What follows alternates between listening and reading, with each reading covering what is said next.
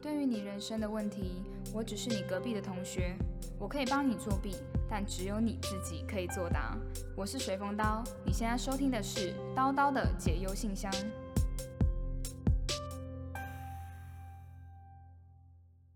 Hello，大家好，欢迎来到刀刀的解忧信箱，我是主持人水风刀。然后我们这一次又来到我们的开信时间，这次我们邀请到一个特别来宾，就是雷蒙。Hello，大家好，我是雷蒙。那雷蒙他有一个非常厉害的 p o d c a s t 节目，叫《雷蒙三十》。那这个节目在做什么？雷蒙？其实还没有到很厉害啦，就是我们听众没有那么多。可是我觉得我们要做的事情，其实就是呃，因为现在过往的也不是过往，就现在的商业时代，现现在的一个职业发展，可能是大家想要去一个大公司，然后去一直把不断的爬职位，然后一直嗯进入一个公司里面当社畜。就爸妈都这样觉得，就是你要考好的学校，然后进好的公司。我们来推广一件事情，就是我要让你三到五年离开公司。哦，对对对，我们想推广一个就是做自由职业者，让大家可以学会呃叫数位游牧，就带着电脑到处工作，你不要被公司绑架，你不是用雇佣制度在跟公司合作，你是用合约的关系，我们用彼此合嗯作的方式。那要怎么样才能达到这样？要怎么样可以达到这样？就是你必须要有一个自己的个人的专业能力，嗯然后这个能力是会让别人给你买单的。就像你其实在做的事情就有点像，对，对吗？就是你就其实就算是一个呃自由职业者，然后慢慢现在创造了一个制度，开始，制造一些标准，然后收员工。对，就是这个时代的成就标准是两种，以前爸妈那个时代叫达到标准，对，就是哎、诶社会上有公定的一个成就的标准，可能是啊刚刚讲考试考几分啊，进哪个学校，进哪个公司啊，就达就达到标准就成功了。对，现在这个时代有有一种叫创造制度，其实像嗯叨叨就是在创造制度嘛，就是你 常常在分享一些自己喜欢的事情在网络上，哎、突然发现有人在看，对，有流量，哎、流量可以赚钱，然后呢，哎、我发现我就需要有人帮我写脚本，有人帮我谈商业合作，我开始制造这些嗯职缺，然后必然来达到制制度。其实是哎、因为像我们 YouTube 其实真的很多职缺是因为你的东西而衍生出来。像我自己公司里面是真的有人专门一个职职位是在帮忙看书的，像以前根本就不会有这样子传对统认知上说，哎、或是像现在很多其实有打游戏赚嗯钱，那爸妈都完全不知道说，哎、为什么打游戏可以赚钱这件对事情。对，因为这时代变化太大了嘛，所以我们觉得说，以现在年轻人其实，在工作上也在寻找一个叫意义感。你可以看嗯数据上比例，以前可能大家进入公司第一份工作就当三四年，对现在基本上我记得统计啊，一九九五后第一份工作半年就离职，平均。哇，现在其实变化很快，而且大家换跑道的速度也变得很快。对，因为其实大家都在寻找那个意义感，然后现在其实大家因为网络时代，所以对于自己想要什么这件事情是更有那种感觉的，会想要自己去追求那。雷蒙，你觉得对你来讲，工作你觉得最重要的意义在哪？对你自己？我讲很废，可大家觉得应该听起来觉得很傻眼。我觉得是快乐哎、就像那个哦披头士那个主唱讲的，就是不是有一个老师在上课问他说：“你觉得人生最重要是什么？”然后他就说：“快乐啊。”老师说：“你是没有了解问题。”然后他反问老师说：“是你没有了解题目吧哇哇塞，这真的 是太厉害了？”。对对对，所以我我我觉得是这样，就是那个那个信念你要放在心里面，然后持嗯续去做。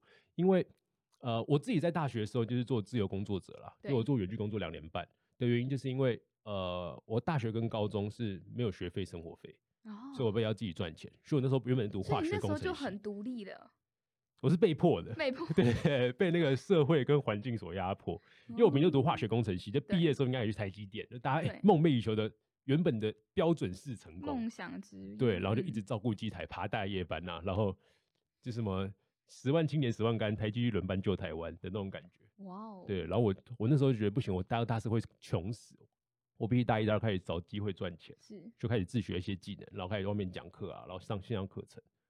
所以你那时候其实就蛮早在自学，然后自己做一些自己的工作，这样。嗯，对，就是被环境所逼。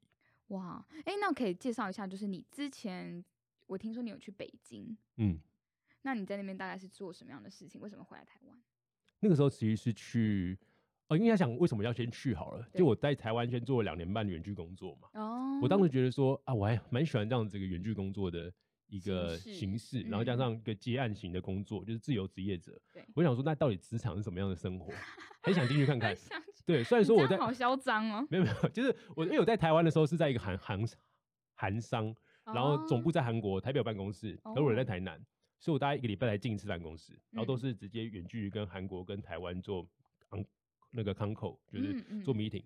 然后我觉得说，哎、那如果我一八小时在办公室里面是怎么样的生活。嗯我想说，那我就要去看北京，因为我再是我蛮喜欢就是北京的互联网的公司。是对对对，因为我常我看蛮多 中国的文章啦。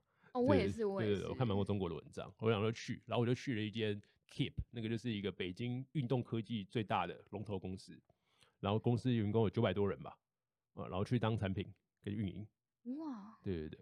那你觉得那边的环境会很压压力很大吗？跟台湾相比？可是我觉得压力是正向压力。我举一个很可爱的例子好了，就是你可以去问台湾的所有的职场职场里面的员工们，你嗯，大概抓十个来问，问他们说，哎、你们有今年的目标吗？你知道今年二零二零年剩一百天，不到一百，天，不到一百天，不到一百天嘛，你就问他们说，你们今年有什么目标还没达成吗？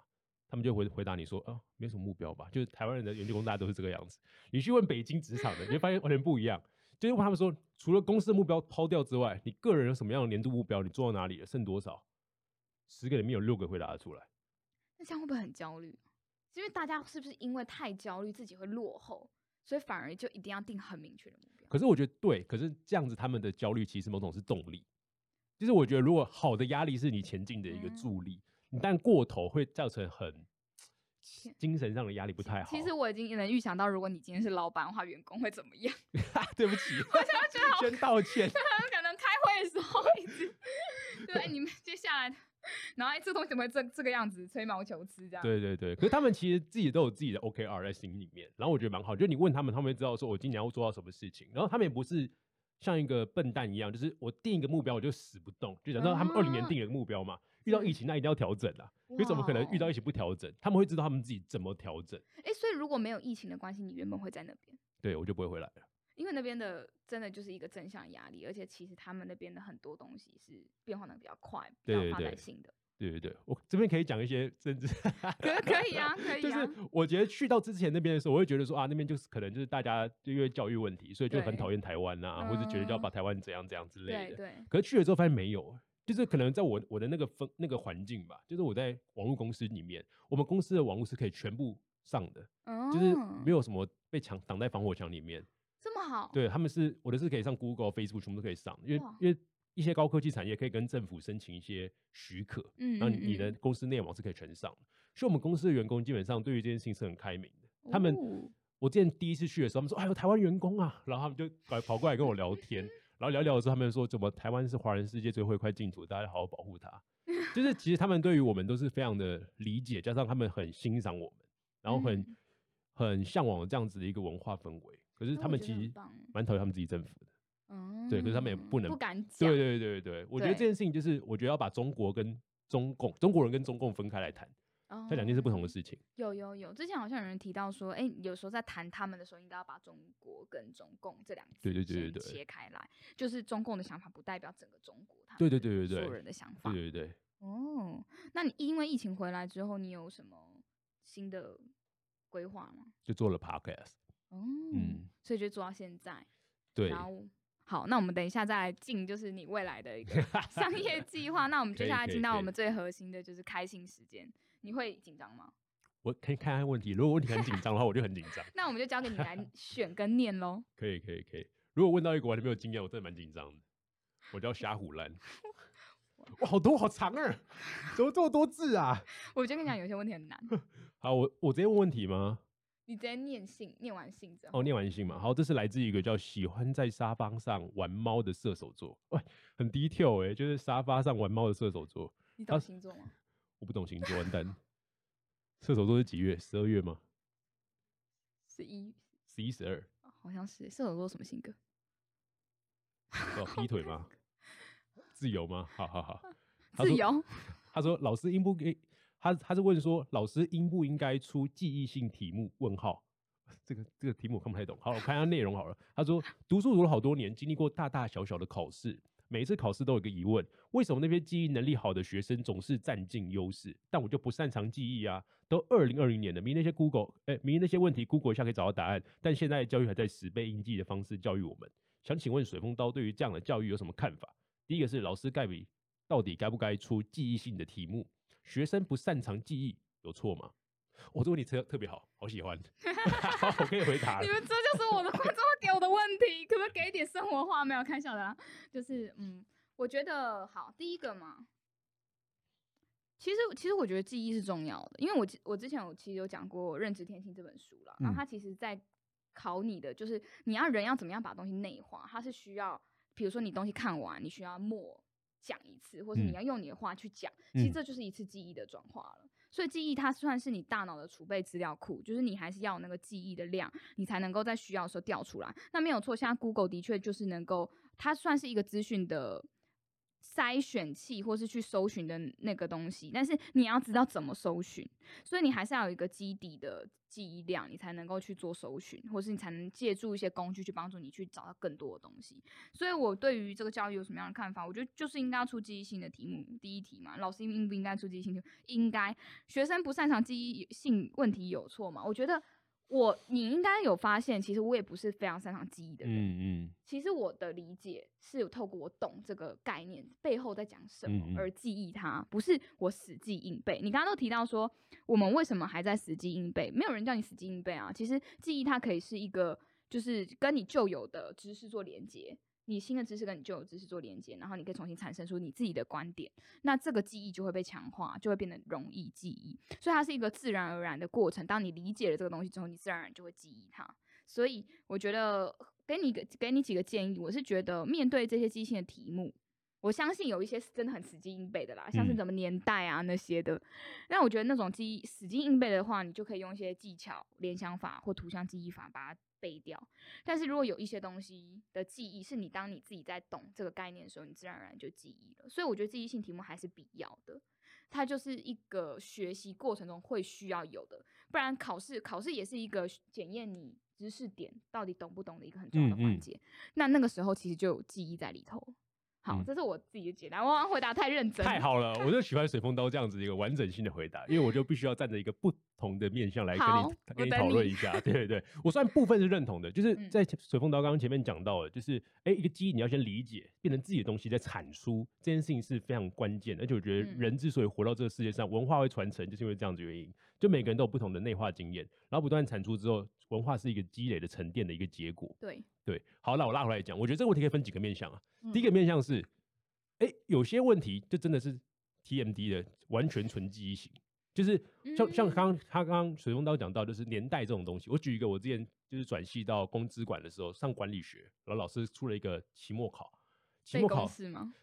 对，管理学没有，商业没有背公式啊，可是商业就是背那个模型，然后谁产生的。然后有一个申论题三十分，三十分的，他问你说波特五力分析是哪五力？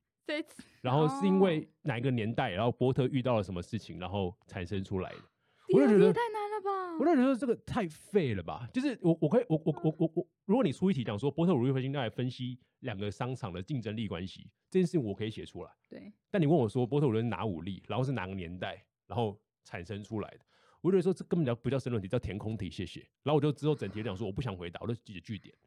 我说这种死背，我就直接写了这种死记硬背的、死记死记硬背的题目，我不想回答，我就讲。然后，然后我题目写完之后，我就大家就直接上楼就问老师，跟指导老师质问说这个题目不能这样出。如果你要这样出的话，大家直接 Google 就好。为什么要 Google 可以 Google 的答案？所以第二个层面就是他刚刚其实问到说，哎，如果可以 Google 到的答案，为什么要考？我觉得不用。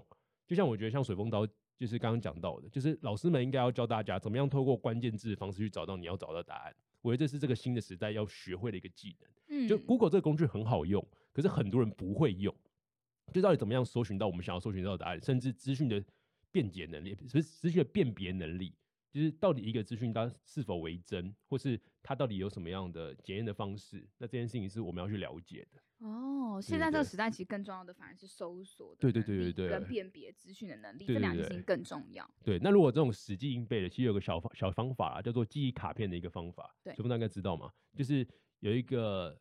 Anki 有个 App 叫 Anki，A N K I，它的一个方式就是我们在学一件事情的时候，是不断的哎让自己重新的看到这件事情才会记下来，因为它是人的记忆是有一个那么指数曲线的衰落，对对对，所以你在一件事情在不断的看到它，隔一段时间再看到它，你就会记起来。可是这其实就是对背什么单字啊这种有标准答案的才要这样做。可是其实我觉得在学校考试的时候，你怎么会把人家当做一个标准答案在考呢？因为人最特别的就是跟机器不一样。所以，我们应该用人的方式去教一个学生，不是用机器的方式去硬灌他说要学到哪些事情。嗯，对对对。所以，我觉得他刚刚讲说，哎，老师到底该不该出这件事情？我觉得不应该哦。我觉得老师应该要出的是，呃，如果要出这种记忆性题目，我觉得就直接开出考。像我曾经在我的管乐的时候，我就有说服一个统计学老师，嗯，我就说以后我们考试就直接开出考。我说你身为一个老师啊，我当时跟他辩论，在辩论一个一整个下午，就是我跟他说，你身为一个老师，你要出的题目就是大家开出考找不到答案的，而且可以运用到之前那些公式，然后拼出这个答案的应用题。再是学生要学会。其实我觉得开书考不错哎、对啊，因为你其实还最重要不是叫你去背，硬要知道像一个图书馆一样知道学海对东西，对对但你要知道怎么去做，怎么去应用而。且你要知道在哪里，图上书上的哪里。。对，所以你才知道这本书的架构，因为原文书的写作是非常有架构的，嗯它不会就是很零散的，像一本很烂的书，就不知道它到底答案在哪里或者公式在哪，原理在哪里。原文书是非常有架构的。如果你真的连翻书翻不到，表示你真的没有在了解这本书啊，那你基本上考零分是零。那你觉得是不是还是？有一些知识是必须要记忆性的？比如说像某些公式，嗯，我觉得长方形、三角形的那个公式你，说 a 平方加 b 平方等于 c 平方，毕氏定理。对，什么九九乘法表，对，可是我觉得那些东西其实呃很基础的可以，可是我觉得到刚刚这个应该是大学生啦，就嗯大学生有些那种很复杂的公式，基本上真的就是用 search 就好了。对，我相信我，我举例来说好了，很多医生虽然说医生，我觉得是最会背的一个科一个职业了。就你看他们之前说神经、说肌肉超辛苦，就觉得每天那医学生真的是辛苦到不行。那你看到他们在诊断的时候，其实有些医生他的抽屉都有一个小小本本，你有看过吗？他们一打开了之后知道怎么样症状对怎么样的药。对，就他们都还会 search 了，而且我觉得 search 会更精准，因为我我我已经忘了，或者是真的不小心你用你的你依靠你的记忆力，有时候还是会对对对，记忆力很不靠谱的。那为什么人类嗯要有文字？就是有文字，你不用文字在干嘛？你那边靠你的记忆力。对对对，我嗯觉得就是教大家如何 search，或是甚至开初考，都是一个更好的方法。OK，那你觉得嗯第二个就是说，记忆记忆的问题有错，他不会记忆，他不擅长，我觉得就是他真的不擅长啊。就是有些人就不擅长游泳，不擅长爬山。对啊，你有错，对我，我觉得没有什么错哎。我觉得你可以找到不同的方法，所以我推荐你可以去 search 一下 Anki 这个记忆卡片，用了之后发现可能你在增长自己的记忆能力会有所帮助。学生不擅长记忆性问题有错，我觉得有一点错，真的吗？呛他。我觉得，我觉得这是借口。不哦擅长记性的，对，不擅长记忆性问题，这是借口。我可以直接告诉你，就是你，你只不想面对你自己的问题。完了，好好呛哦，因为我我我觉得有一些人是需要被骂醒的，对，就是因为我有时候太温柔，他们反而觉得，嗯、对，那我没问题。然后好，那下那下一个我要当黑脸。好好来来来，那再交给你。好，来，我要当黑脸了嘛？我看一下，好长，真的都好长哦。你们你们的来信也太长了吧？好，我看一下，他说：“岳布克您好，我是小芳，最近在一个聚会上认识一个男生，感觉是感情题。虽然没有太多次的接触，也没有聊太多次天，一天就大概不到五句话吧。但最近一直很在意这男生在干嘛，在有空的时间会突然间想到他，但我根本没有喜欢他啊，那还想他干嘛？好，然后我继续念他。虽然他是个我喜欢的类型，没错，但是生活方式相差太远了，所以根本就没有办法再交，根本就没有交往下去的念头。但是我承认，只要我在放空的时候，他就一直在我的脑袋之中。还是我不太了解自己，这样其实就是恋爱，只是我不敢承认呢。不知道叨叨有没有这样的经验可以帮我解答？谢谢。这种青少年女的恋爱，我真的是来，这个柚子感觉蛮强的。我觉得我有过哎、就是我我我，比如说有呃，我相我相信女生心目中都有一些她觉得很不错的男生，然后会有感觉，就觉得哎、很很欣赏。比如说 maybe 是做事能力非常强，或嗯是很有想法，可是他是他理性上绝对不喜欢的。对，但是我觉得有时候女生内心又有一种矛盾，是会觉得说，可是他好像可能，例如啦，例如他喜欢嗯。歌剧，可是我不喜欢，只我喜欢看那种那种乐色偶像剧，然后等等，就他很多兴趣是跟你完全不一样的，嗯哼嗯哼，但是你欣赏这种人，然后你会被他的一举一动吸引，嗯哼，对，因为他可能在某个环节就就非常的亮眼，可是你会觉得说，你会幻想说，如果我今天跟这个男人在一起，然后我后面交往过一阵子，会不会不合？因为他喜欢的我不喜欢，他关注的我还好，嗯。我们就其实他有想到后面，他才会觉得说，我好像觉得我跟他没有到那么的，但他已经想到后面了才会有，嗯，所以代表其实你是喜欢的。还有这个感情麻瓜，好。我 我我自己觉得啊，嗯身为一个男生的角度来看，就是我觉得你不知道他在干嘛，是不是？我没有我没有不知道他在干嘛。我觉得叨叨刚刚讲得很正确，就是人都会有一种就是，哎、这个人身上的东西你没有，所以你还觉得说他跟你的生活方式很不一样，因为你你的生活就是你习惯了，那他的不一样就会觉得，哎、有点特别吧。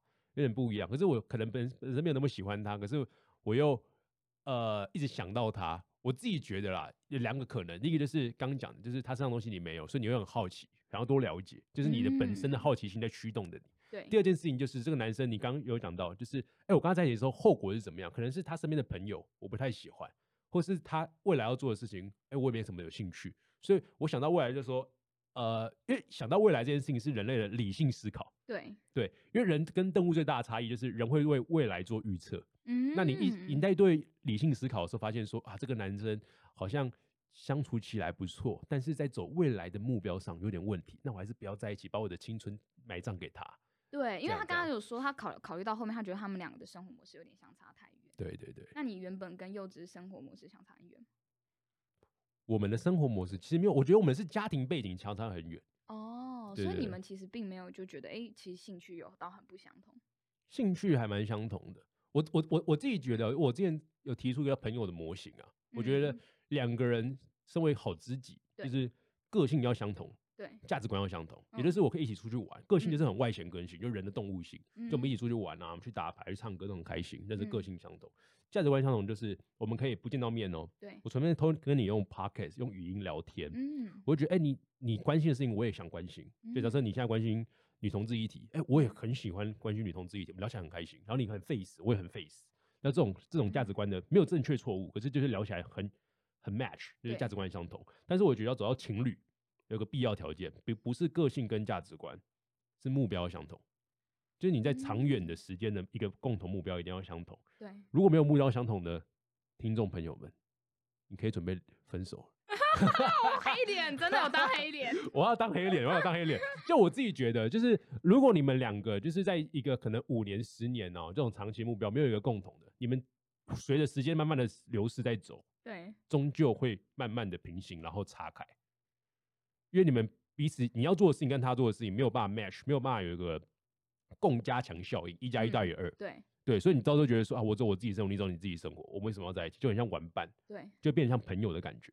对，因为我成为一个好朋友，就是个性价值观相同，可不一定要目标相同。嗯，成为一个伴侣，要一起，可能要待在一起十年、二十年，还是你的婚姻是有期限？我也不知道。反正就是就是，如果你婚姻是没有期限的，我自己认为你的目标绝对是要相同。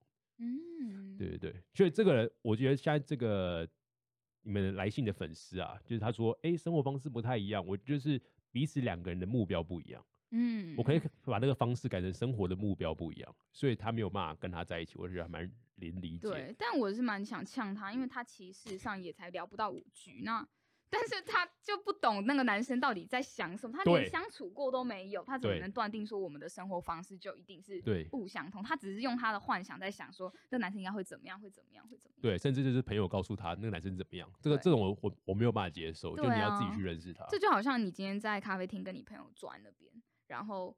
呃，他你就都不讲话，因为他在弄他自己的电脑。然后最后你走的时候，你就问他说：“呃，就是就是我，他就我就是说我要走。”然后他就说：“我就怕打扰到你，所以刚刚都没有讲话。”然后接着男生说了：“其实我是喜欢有人陪在旁边聊天的。”你懂懂那种感觉吗？哎，都不先说，然后后面在那边放马后炮。其实就是因为代表了这个女生对那个男生有一个预设的看法，她觉得说她现在就是不喜欢，呃，可能没有不想要有人打扰她。嗯嗯。但是那个都是她自己想象的。那等到她离开的时候，才知道哦，对方其实并没有觉得一定是这个样子。对对对对对，真的啦，就是现在这个时代就是主动出击啊，你们机会都流失了，他那边等，他那边想，不怎么行动。对，我觉得如果是呃小芳的话，我会建议你说，对你可能你可能是不想承认，对你就是不敢承认。那我觉得你可以更多的跟他想办法拉近距离，然后了解一下他的生活方式。嗯，那如果目标不同，就分手吧。最后结论是这一句就对了。真的，真的，真的。那你们算，你跟柚子算是很早就认识了吗？我们是工作认识的，因为他的工作那时候找我合作，然后我们就慢慢聊天，然后发现，哎，我们彼此有一个共同的目标，就我们想要打造一个空间，就不一定是实体，有可能是虚拟，可实体更好了。嗯。然后就是制造一个像自由职业者的乌托邦这样。哦，大家这边在这个空间来互相分享彼此的专业，这样就已经对啊，这样就已经找到一个共同目标了，那其实真的蛮厉害的。对对对，因为通常一般两个人不是都是有各自的工作跟方向，对。然后通通常的话，很很尝试生活上的目标一致，但是可能工作理念上的目标不一定会相符。嗯，甚至我觉得分手吗？我觉得你刚刚讲什么样的目标一致？生活的目标，举例来说，比如说，可能两个人都有心想要在几岁结婚，然后呃，希望有几个孩子这种。我好废啊！我不知道为什么他讲出来我觉得觉这种数字型的不是目标、欸，这种数字型就是方法，它是一个过程。就是如果你讲说两个人都想要一起有一个两个很好的小孩一起照顾，这个算是一个目标。，对，就是要要一个家，然后就像你说的，希望两个人能够互相，然后一加一大于二这样。对我我觉得有点抽象，支持彼此的理念，彼此支持彼此的理念。我觉得这绝对不是目标，这是价值观。就是彼此支持彼此的理念这件事情太价值观。如果他的理念跟你的完全是相差怎么办？我就是个 face，就是一个支持实行的，然后我开始各各自成立彼此的 NGO，这样也蛮有趣的，对不对？这样也蛮有趣的。这样超可怕的啊！就我觉得彼此支持彼此这太抽象了，大家要具体一点。就你们俩到底一起想要做什么事情？那假如说好，对方的工作就是我就是想想赚钱这样子，很好啊，就两个人赶快赚钱，赶快赶快财富自由。那下一个目标是什么？一起出去环游世界。可以，这是目标。这个是很反正总之你。就是要一个很明确的一个目标的。对对对对。那你们出像是你，如果你是一个目标导向人，我感觉是，嗯，你会有可能说出去玩是没有地图、没有规划的出去玩吗？比如说可以啊。那今天的目那今天的目标就是流浪啊。然后可是我是可可可是可是我我我我会把它做一个 backup，就是啊那个流浪，然后真的不知道怎么玩的时候，还是有一个清单，就是还是会做一些强准备。就是你突然间哎、哦流量到一定目目的的时候，发现靠我真的不知道走去哪了，我要往前往后往东往西怎么办啊？拿出我的 pocket list，就是那个 bucket list，然后知道说啊那还有哪些店可以去探探。哦，就是你永远都有备案备案，有大概这种感觉。那那如果说今天朋友已经就是规划好要去哪里去哪里，结果去到当下发现什么都没规划，你你是会不高兴的那种。我觉得现场开始紧急处理，对 柚子在那边说对 我觉得现场开始查。那你会不会觉得今天一整天都很浪费，就没有规划，到底在干嘛？不会啊，我们从现在开始啊，就过去的事情就算了，我们就从看好嗯现在跟未来。嗯，因为其实旅行可以看出一个人性格啦有一些人是真的，他一定要把每一个时段都规划的非常好。哦这个太恶心了六点到七点我们要干嘛？然后中午我们要去吃一个什么好吃的，如果没有吃吃到雷店就死定。然后下午要干嘛干嘛干嘛，然后就可能一整天都要玩完这整个地方，所以行程整个都规划好了。哦，我觉得这种人分两种，一种就是如果都是这种很 stick，就是很固定的，然后像你刚刚讲，如果没有吃到餐厅就死定了，这种就很可怕，因为没有被他没有他没有所谓的替代方案啊。我觉得人生最重要的那个替代方案，就是好这个这样这个，假如这个龙虾没吃到，那我们还可以去干嘛干嘛？其实他收了五家，然后还制作成表格，那很好啊货比三家。那很好很好，可是你觉得出出出去玩有需要到做成表格这样子？呃，我觉得看你的那个旅伴呢，我觉得 像这是我遇到的困扰，没有不好意思。像我觉得，如果你是让大家可以一起觉得说啊，这个人很很 well prepared，就是他可以拿出大家要去哪里，可是我不一定要逼着大家一定在十一点到那里，懂我意思吗？就是他那个松紧度还是可以拿捏的。嗯，好，了解。完蛋，我觉得我快被黑了。不会不会。好，那我们接下来进到下一封信。觉得自己很傻，每天都在挣扎。快把问题写下，叨叨的解忧信箱。好的，我来，其实我们蛮有效率的。我看一下。好，叨叨你好，我是小贤。我最近被待四个月的公司资遣了，所以找工作不太顺利，有点陷入迷惘的阶段。我好害怕我自己努力却努力错方向，或是没有人看见我的努力。最近已经领失业补助三个月了，是不是应该去找打工，还是继续投履历？我现在真的好绝望，这个月很迷惘，可不可以帮助或建议我什么？好，这个被呃待四个月被公司之前找工作不太顺利。嗯、我觉得他现在的阶段就是真的就是去继续投履历或打工，这 好好直接，好没有什么，就是呃，你你你想要工作赚钱的话，就是真的就只去找工作，就这样子。然后，如果你你觉得你不知道要找什么样的方向的工作的话，我觉得可以多方尝试看看，或者是挖掘你自己有什么样的兴趣。因为我现在感觉你有一点就是工作不顺，然后遇到迷迷惘。可是我觉得这就是一个人生阶段，就是你会有低潮跟好的时候。然后我觉得你想太多了，就是你最好是赶快去工作会比较好一点。或是 我觉得在工我自己的问题是说，如果我觉得有太过迷惘，有的时候是想的太多，做的太少。我我自己会，嗯我觉得会是这样，因为你自己的行动速度不够快，快到你还有时间掉眼泪，或者还有时间难过。欸他其实也是一个铁血铁血宰相哎，对不对？跟我很像，好感动哦。就他刚刚讲说，就是你会有时间掉眼泪，就是你行动不够快，这个超级命，可是我好喜欢。对对对，就的确是这样啦。就我觉得小贤刚刚讲说，就是他很害怕别人没有看到你的努力。第一件事情就是你有做过哪些事情让别人看到你的努力嘛？哦对不对？就是你不要一直想说啊，我很努力，可是别人都没看到。你嗯不如去想说，你到底做了哪些事情让别人看到嘛？那到底要不要打工这件事情，我觉得就是看你现在目前的经济状况。如果你失业补助还够领的话，现在台湾国家这么棒，对不对？失业补助不会让你饿死、继欸，续继续零嘛？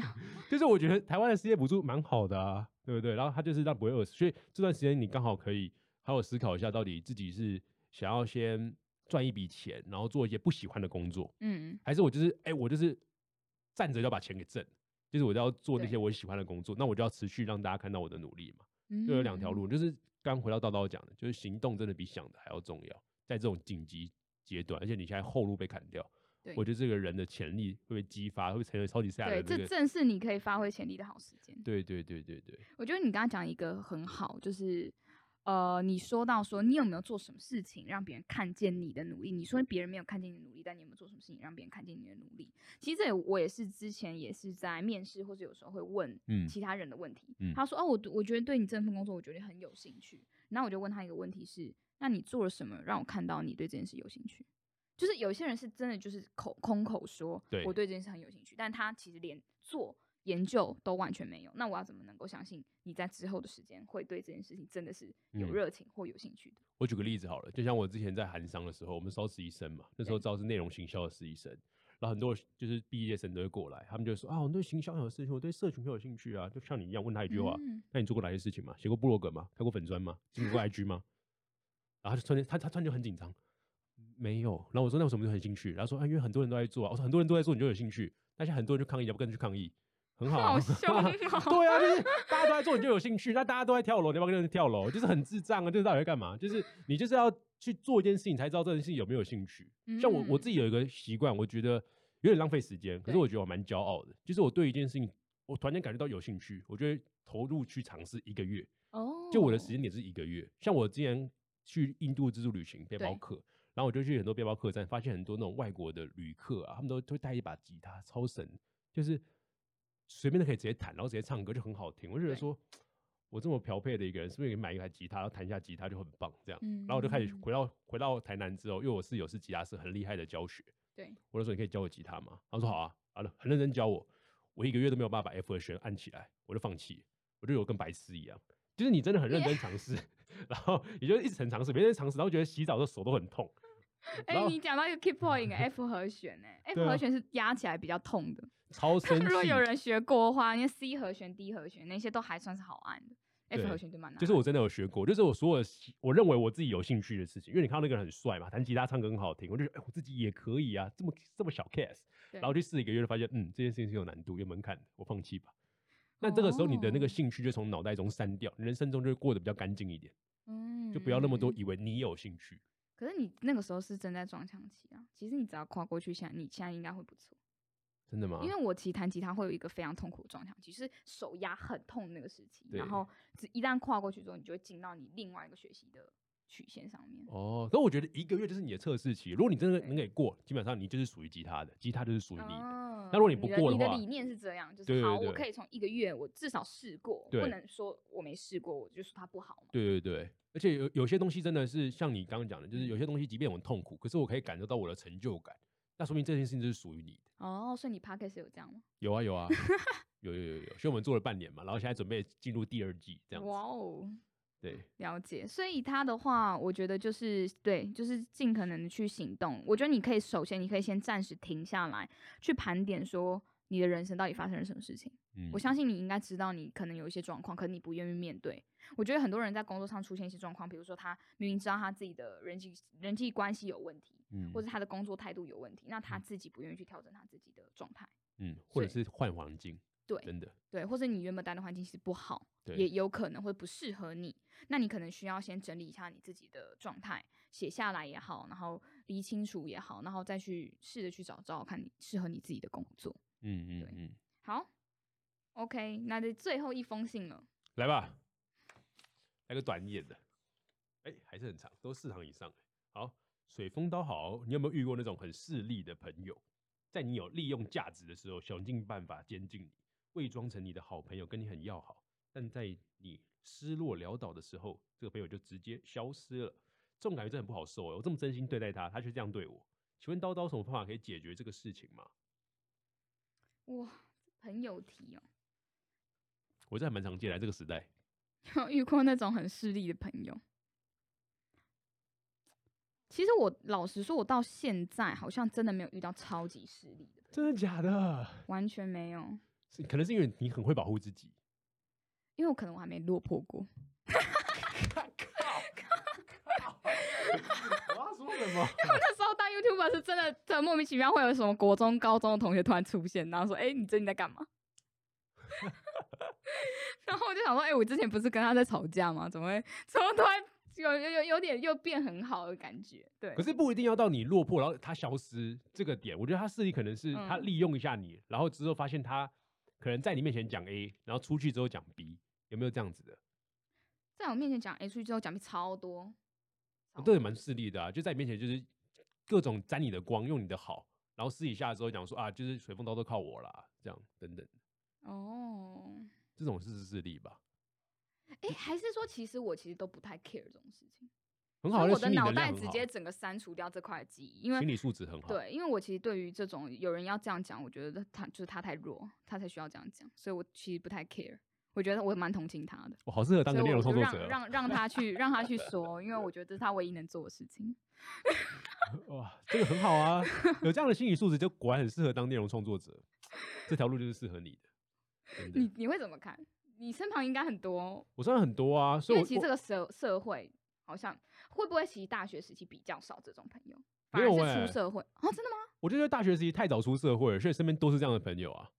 哦，因为我大二开始工作，赚钱了嘛，嗯，然后就有很多人，那时候我就，哎，这个真的可以讲嘛？好，我讲一下好了，就是就是我在大学的时候，就是社大学都会办一些很很多社团活动嘛，对，然后我们就办一些惩罚嘛，嗯，然后就有一种就是大学都会有一种，就是惩罚你就要去各个店家拉赞助，尤其是乞讨，就是想说、啊，你可以给我一百块赞助我们的活动吗？欸真的以前好像都这样，超穷。然后我就写过一篇文章 diss 过这件事情，我就写说，就是你在大学的时候办活动，跑去跟身边的店家乞讨，跟学弟妹拿社费，你出社会怎么办？跟你爸妈拿钱，跟你兄弟姐妹借钱你办一个活动，你不会自己让它有价值，做一个价值交换才是商业的本质嘛？如果你让这个活动没有价值，社会上认为你没有价值，那你就要办一场乐色活动。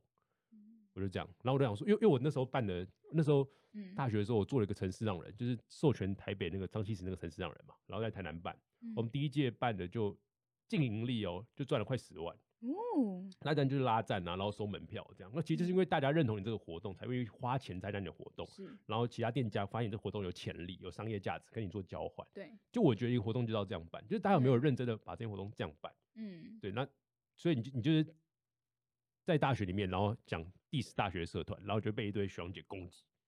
哇，你以前一定是被很多人讨厌又喜欢的那种类型，对对对，我所以其实听起来觉得。你是不是很常去讲站出来说一些我觉得这样不对这种事情。对，就是个白目。对对对，所以其实这个事情我一开始我心里可能没有让你素质这么好，那你的人际关系还好吗？就我那个时候其实就有有点 confused，就是会有点刚刚讲迷茫的那种感觉，就是我你也没有错，懂你的人就会知道你在干嘛，对，可是你不懂的人家就觉得，嗯，这个人到底又要 在讲要喊什么东西？可是你会动摇，你知道吗？就是嗯你会觉得说，啊，怎么会有这么多原本以前我认为很好的朋友，然后在私底下背后一直狂刁我这样，然后或者是在合作的时候跟我当好妈鸡、好 partner，然后拿我做合联合宣传，然后之后出嗯去的时候说啊，东西都是他自己的，就是这种遇过太多。大学就这样了。对对对，所以那个时候其实，嗯，我有陷入一段的低潮期，就是我不太喜欢去认识新朋友。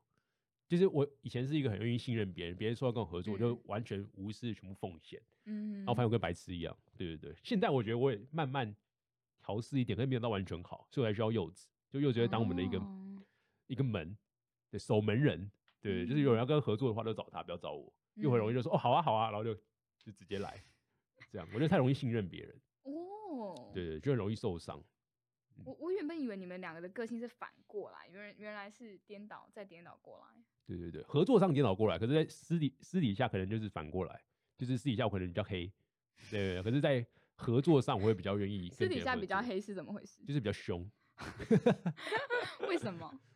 什么？就像你刚刚讲，目标导向，要求很高啊，然后很爱碎碎念。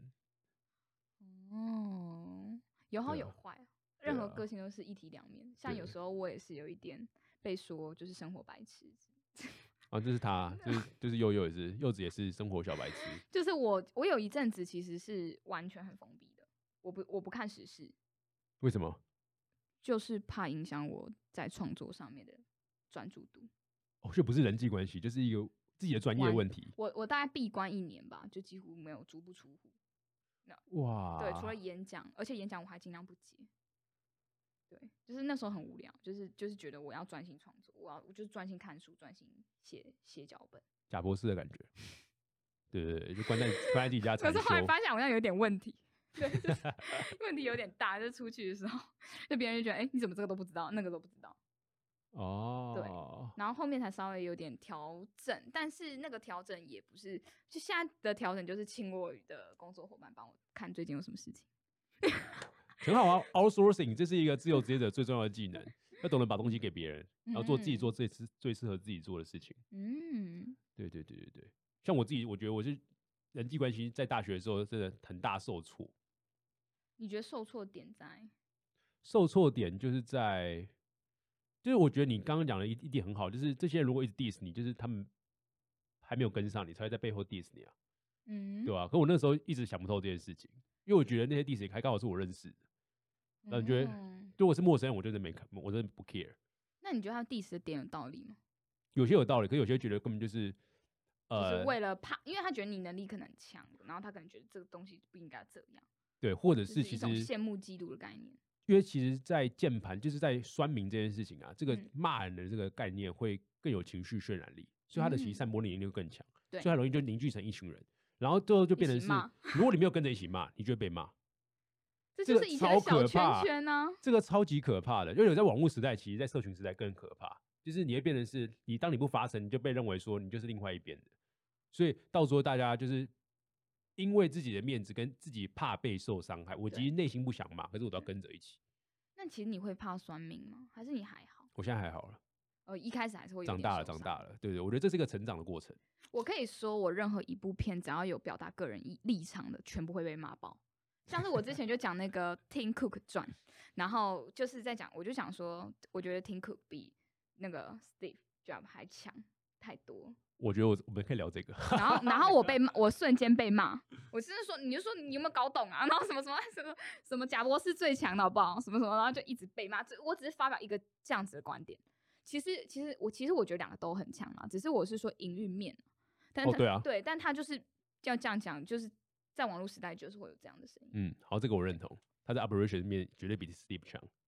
我换我要被骂了，可是我是果粉啊。对对对对，你应该是贾博士派吧？我是贾博，我是想法是小博士派，可是行为面我觉得是 Team 派，哦因为其实他在公司运营上绝对是最厉害的，他是考虑到商业跟整个布局。对贾博士是考虑到他那个产品本身。哦对对对对，两个啊都要，这两个都要，就实习不一样啊。在苹果越来越壮大的时候，绝对是 Cook 的策略是正确的。对，其实我觉得企业是分阶段性的，嗯对啊比如说在初期是需要有 idea 创意的人先出来，对对去当对领头羊，去冒险，去犯难，然后够凶一点。对，然后再来进到稳定时期，就是商业模式大家成型之后，需要就是维护的人，对然后懂得运运营，把这个东西再扩大，或者嗯懂得谈合作的谈人合作的人。对，这其实我觉得一个创业是需要有不同类型的人在这个团体里面。就苹果人很幸运，看到两种人都有。那你觉得你跟柚子算哪哪哪两种类型？我觉得负责冲，他的负责就是不要那么冲的人，哦甚至是他就是帮我外外面合作。因为其实我觉得，这一个人负责做内容产品的时候，基本上你很少时间去跟外面合作谈对社交。会，你很你会很容易 focus 在产品上，嗯，然后你就会把就是业务啊、信件一些杂事，其实会影响你的专注力。对对对对对，就可能大家一直认为说我就是个很外向，跟喜欢跟人家聊天啊、交朋友，其实不是欸、就是我像我今天跟你录完一集，我回家可能就是睡着，跟跟死人一样。就是我我是可以很乐很乐于表达，可是嗯我觉得我在认识新的朋友的时候，其实很消耗我的内在能量。哦，对对对，那你会就是觉得有点不自在，或者有点尴尬。不会不自在，我觉得很还是很放松的。你看我现在很 chill，对，就是我会很放松。可是就是不同的面向吧。就我我认为真正的专业是你在不同面向都可以做好最真实的自己，这才是真正的专业。就像如果你在你妈面前就是一个哎、怎么样的女儿，可是一个很真的女儿哦、对然后你在老师面前是一个很好的学生，可是每个东西都是很真的。可是你不能不可能对老师跟对你妈感觉是一样的。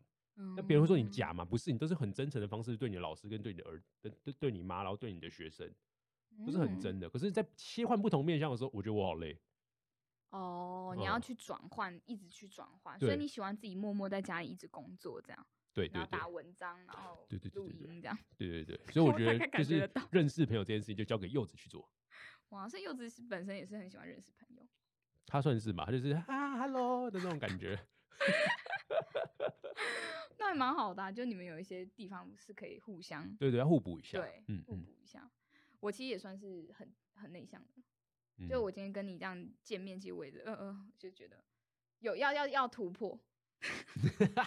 我连光来这里，我都心里在想说，我对我就我会有我会有一种，就是我其实如果自己在自己熟悉的地方创作是最舒适的，嗯嗯，但是出来不管是做演讲做任何事情，其实我都是紧张，只是大家都说看不出来，就是有时候他就说可能表演完啊，就我说刚刚我超紧张，你知道吗？还好哎、就是或者他们就是觉得还没有到那么的，因为嗯就像你说的，我们都是那种在做什么事情，我们就会把什么角色扮演好的人。对对对，对，所以即使即使你带着另外一个情绪在，可是你还是会告诉自己说我我现在在干嘛？嗯，我我也是我属于这样子。对啊对啊，就是其实你把每个面向的很真的自己拿出来，其实会累。大家讲说装才会累，其实没有，你就认真做好一件事情就会累了。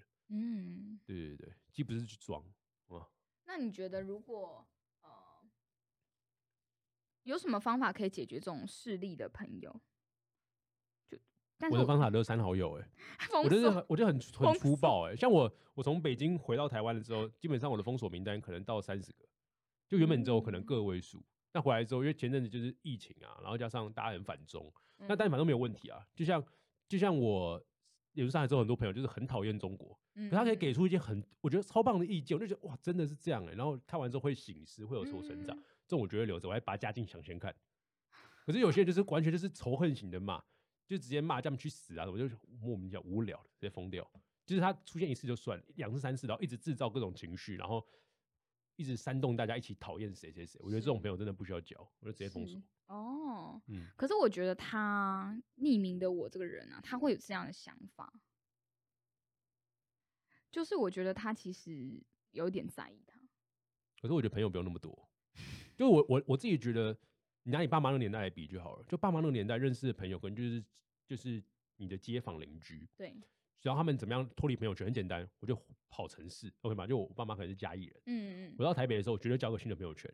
然后那时候没有 Facebook，所以我基本上我知道我要联系的就是那些朋友，OK 吗？邓巴数的那种感觉，他们更小邓巴嗯数。我们变成现在网络时代，我们可能脸书一两千个朋友，就觉得啊这些都是我朋友，不是那些只是跟你有按一个按钮的人，就他们不是你的真正的朋友，你不用必要这么在意他们。嗯，对，你知道 holding 好那些真的跟着有跟你有好关系，不一定要每天联系哦，但你知道你能信任的，可能一百个人，我觉得就 enough。嗯，那其他基本上都是个弱连接，那这些你嗯突然突然间以以必要时把它 K K 卡掉，嗯我觉得对你自己是个好事。了解哦。但我有另外一个想法是说，其实基本上他这样其实也算是好事啊，因为当别呃他有利用价值，代表你有利用价值，对方才会利用嗯你啊。是，我其实自己的座右铭是，就觉得我要让别人可以很利用我，就是我自己就想说，那你就是要让别人利用你的价值啊。今天你连让别人利用价值都没有，那你的价值到底有多多低？低到其实别人也能很难很好很好。自由职业者的本质就让别人来利用你，然后产生一个互相的合作机制。对，其实很多合作都是互相利用，讲白了，真的就是这样。嗯，对。那你也不，呃，你当然也可以观点说，哎、为什么要这样，或是什么？可是很多商业上面其实就是这样。我自己本身是就是就是觉得，我不会去抱怨说这个社会的商业体制会是怎么样子，我嗯就是觉得你就是接受，然后把自己尽可能可以做到更好。嗯，嗯当然能够改革，一定是好的，你可以推广你自己的理念。但是有一些人是那种他不想要去改变他自己，他也抱怨这个社会，他反正什么都不做。对，这种这种我是最鄙视的。我觉得，那你要么你就是懂游戏规则，玩的比别人更好，嗯哼，对；要么你就是改变规则，就是你不要只做一个抱怨，但是你又觉得这游戏规则都不适合我，都不适合我，然后什么什么都不愿意做的那种。对对对对对，嗯，面对它，改变它，两种方式。哦耶！我们终于看完四封信，那接下来我们就要进入到就最最后的环节，就是雷蒙，你最近有什么样的困扰吗？最近什么样的困扰吗？最近就是因为呃，我不是说我回到台湾之后加入，我刚刚讲那个吗？就是我回到台湾之后，我加入了一间台湾比较传统的大集团，对，就是老品牌公司，三四十嗯年这样。然后哦目的也是因为我回来的时候，其实在问一些前辈，就为了说，哎、我现在刚回到台湾啊，就是我要回去北北京送死嘛，因为那时候疫情很严重。然后再就是，再就是，哎、那我要台湾要找工作嘛，还是我要自己创业，做自己原本想要做的事情，就回到自己的自由工作者的时代嘛。然后就有些前辈跟我建议是说，他觉得我过去一直都活在一个比较网络的生态圈对里面，那我应该要进入一个比较传统的，因为其实社会上的主要的资源都还是握在那些老人手上，就是四五五十五六十岁那些人手上，嗯所以他觉得我跟那些人互相认识，怎么样跟他们沟通，是一个很难得的机会，嗯，可以试试看。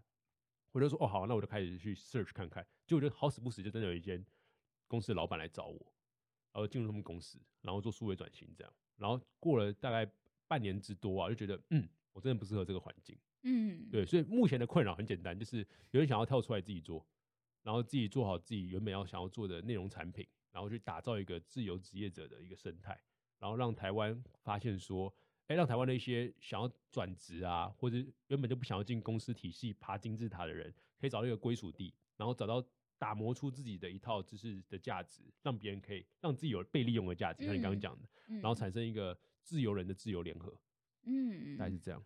那其实这听起来不是困扰，已经解决了，因为你你的目标已经蛮清晰的，对，所以其实就嗯只是去执行的问题。对我，我觉得我自己的困扰就很像我自己面对到所有的难关或是所有的烦恼啊，我都有一个解决方案，就是我睡一觉都没事。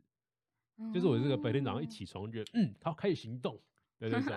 所以我只要遇到很难过或是很悲伤的事，我就赶快去睡觉。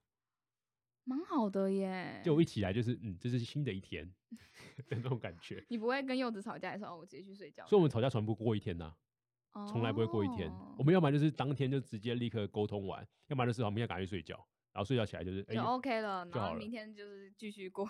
对对对对对，就绝绝对不会让吵架过完一天。其实这个概念是好的，因为你让那个吵架的怒气延续，或是不开心延续，其实这都对两个很消耗。对对对对对对对。哦，所以现在困扰就是执行面的困扰，对？因为我我昨天就发了一个，就是我们要想要就我跟六十之外，我想要找一个应职实习生。就我在大嗯学的时候就招过三个助理了，然后是有给的，就是给实薪。嗯，然后现在就是哎、我们两个做，可是其实我觉得还是有些事情想要弄，因因为我我现在自己一个人要负责所有的网站的优化跟建设，然后设计，还有内容制作，还要跟商务合作，靠，我快死了。哇，这么就全部事情都要做，所以现在变成是我需要找一个人，可以让我可以腾出我更多的时间专心做内容。嗯对，想把一嗯些事情外包给他，大概是这样。所以就嗯是在找人上面，你想要就是找到像这样的一个角色去帮助你。对对对对对，然后我们是全端远距工作，呃，全远距工作，work everywhere。哇哦，好，在这边也就是如果有兴趣的朋友 可以去，嗯怎么样才能够应征你们这个工作？搜寻我的 Facebook 吧，到侯志勋，然后就可以找到了。哦，对对对，我都会发在我的脸书上，我比较经营脸书啦，IG 就是就是发一些生活很北蓝的东西。哦，那你对于你刚刚说的那个，你想要做一个这样子的创业项目，嗯可，以跟大家讲解一下，说这个的概念是？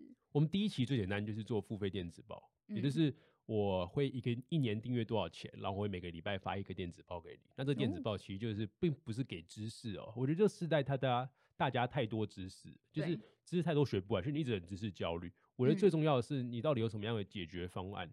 所以我其实要做一件事情叫生活黑客 （Life Hacker）。嗯就是我觉得，如果你要成为一个个体经营者，或是做一个艺人公司，你必须要有一个一套方法去管理你个人的工作跟生活的效率，还有生产的品质。是，就是所以像大家听过什么 GTD 啊，然后番嗯茄时钟，那可能是某种方案，对可是我会让它变得更场景化，在不同的场景化遇到什么样的问题，你可以用什么样的方式去面对这个问题，它都是一嗯套一套的解决方案。对，就是我的电子报都会提供各种解决方案，那我的嗯 blog 可能会写比较多知识面的东西，就免费的就是知识，可是你付费就是获得解决方案，然后可以跟你讲说谁哪个角色在不同场景下是怎么解决这样子一个问题，怎么样提升自己，找到自己的专业价值。都会这样写一篇。蛮清晰的哎。嗯，对，其实这套是这套蛮清晰的，提嗯供解决方案这件事情，我觉得蛮有趣的。对对对，就是我，因为我觉得既然你要付费，我就要给你真的是可以用得上的知识，而不是只是嗯我、吸收一个知识啊，我知道有课题分离法，要不然就是就是那个什么 被讨厌勇气课题分离法进来啊，我不知道怎么用。但不知道怎么用，对对应用在生活上。我现在遇到这个困难对对对，所以我就会一直讲说啊，我好很知道很多知识，可我都不知道怎么用，那就完蛋了。所以我跟你讲说，到底谁他是哪个角色，他遇到什么样的情况需要用了这个方法，然后最后结果怎么样，然后给你做参考，就大概这是。蛮好的。对，这我们的电子包的结构大概是这样。嗯，哦，生活骇客，嗯这算是一个真的蛮特殊的一个名字。对对对对对。然后 p a r k e t 就算是个免费的入口，就是我们 p a r k e t 不会付费了，就让大家常常知道。所以我们 p a r k e t 的第二季的定位就是夫妻创业日志，哦，所以它还会叫雷蒙三十吗还会？叫雷蒙三十，它这个嗯单元就是我们两个一起讲，然后就讲说，哎、我们这礼拜遇到了在做两人公司上遇到哪些挑战跟问题，怎么解决。把你们创业的过程记录下来，对，就跟大家一集一集像连续剧一样可以听，就你听这一集可以单独听哦。听完会不会觉得我不要创业了？可是你听这集，你想要期，你会期待下一集，甚至你想要听到上一集到底发生了什么问题，所以才有这一集。其实你们做这个不错，因为对它就是我觉得 p a c k a g e 很重要是陪伴嘛，对对对就是点陪伴你跟你们一起创业的过程。对，然后甚至看到一种连续剧的感觉，就是很期待下一集八点档嘛，就是啊看到预告就很期待下一集这样。就是我刚刚有说我们下礼拜要干嘛干嘛，那你觉得会怎么样呢？然后他们就会很期待这样，预计是这样做哦了。所以你们算是两个人共同创业，那两个人共同创业有没有遇到什么困难？可以跟大家分享怎么解？有什么困难吗？好像没什么困难，我觉得是家人的困 难他。微笑了一下就，嗯对，因为我们要做的事情其实太太超前部署。因为爸妈那个年代都会觉得说啊，就去公司好好工作啊，为什么不要？我现在之前薪水也不错啊，那很好，为什么要离职啊？什么之类的，这就有点像是你爷爷奶奶那个年代，嗯爷爷奶奶在种田嘛，一直种田。然后你爸妈讲说我要去城市工作，你想说不要，填饱肚子才重要啊，去什么城市工作啊，空气污染那么那么累，那不如种田可以填饱自己，养活自己家不是很好吗？对所以你爸就跟你爷爷吵架，现在干嘛？现在是你跟你爸吵架，就这种感觉。它这个世代的不同的模式在转移，以前都觉得是种田很重要，然后之后到了去办公室当一个社畜很重要。现在我认为大家是在一个大航海时代，是你在海洋上不断的去寻找自己那个小岛那个群落，然后经营这个小岛。就我们没有想要做像 YouTuber 可能是一下很多流量可以赚钱嘛，我要让嗯我订阅数疯狂提升，对让很多人讨论对。我没有，我只想要好好的服务这群想要离开职场的自由工作者。嗯，然后这群艺人公司，这样就好。就是这些人如果到一千个，我就觉得很开心了。我人不需要多，其实这个比较专注。其实现在嗯其实 YouTube 的订阅数高，也并并不一定代表着它很好嗯，赚钱。很多人他其实 focus 在一个群群体对对对上面，一个领域上面，他们就很认真做。对，那他可能才五万订阅啊，或者四万订阅，可他就可以把这群服务的非常的好，而且他他也可以赚到更很多的钱，甚至是大过于他订阅数很多很多的。嗯嗯嗯，对对，这是我们想做，就是好好专心服务好一群忠实用户，做会员跟名单的经营。嗯，期待你们可以更好。嗯，我们加油，谢谢。加油加油！好，那就谢谢大家。我们今天的叨叨解忧信箱就到这边差不多结束了。那如果对于雷蒙有兴趣的，可以去呃 p a r k 搜寻《雷蒙三十》这个节目，然后他们第二季什么时候会出？在十月中，十月中。好，那就敬请期待《雷蒙三十》谢谢第二季。谢谢雷蒙，拜拜。拜拜。对于你人生的问题，我只是你隔壁的同学，我可以帮你作弊，但是只有你自己可以作答。这里是叨叨的解忧信箱，我们期待你的来信，下次见。